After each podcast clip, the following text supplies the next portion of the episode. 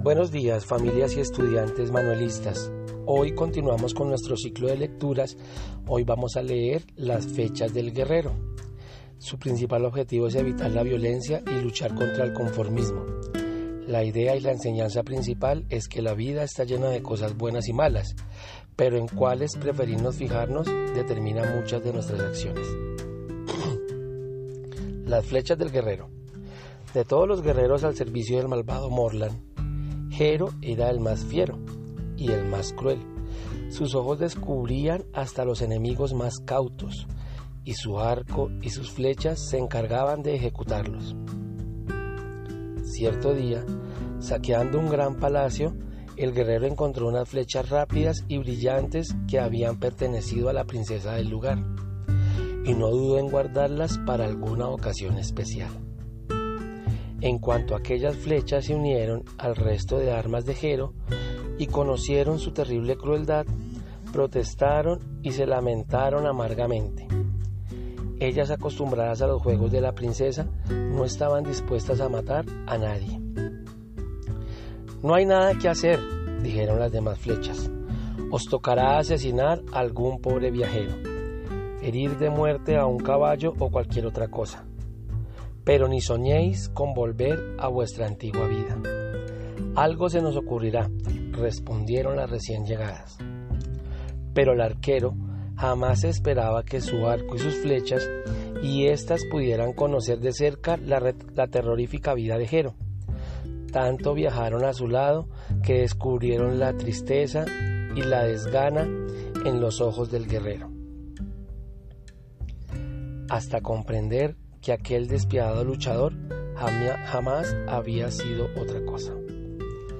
Pasado el tiempo, el arquero recibió la misión de acabar con la hija del rey, y Jero pensó que aquella ocasión bien merecía gastar una de sus flechas.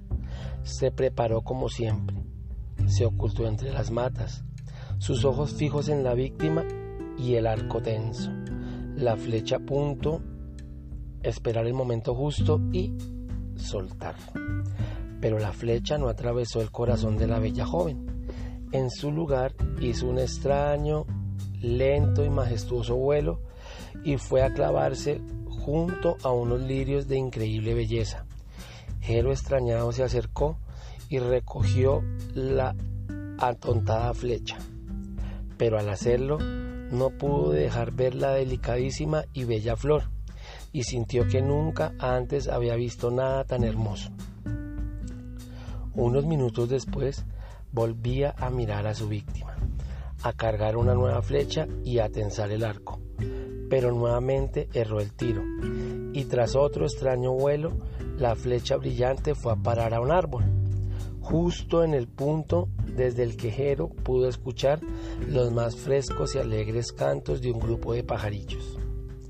Y así una tras otra. Las brillantes flechas fallaron sus tiros para ir mostrando al guerrero los pequeños detalles que llenan de nobleza y belleza al mundo. Flecha a flecha, sus ojos y su mente de cazador se fueron transformando hasta que su última flecha fue a parar a solo unos metros de distancia de la joven, desde donde, donde Jero pudo observar su belleza, la misma que él mismo estaba a punto de destruir. Entonces el guerrero despertó de su pesadilla de muerte y destrucción, deseoso de cambiar por un sueño de belleza y armonía, y después de acabar con las, con las maldades de Morián, abandonó para siempre su vida de asesino y dedicó todo su esfuerzo a proteger la vida y todo cuanto parece la pena.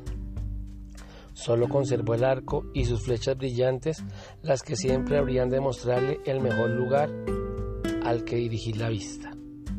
Muchas gracias por escucharme.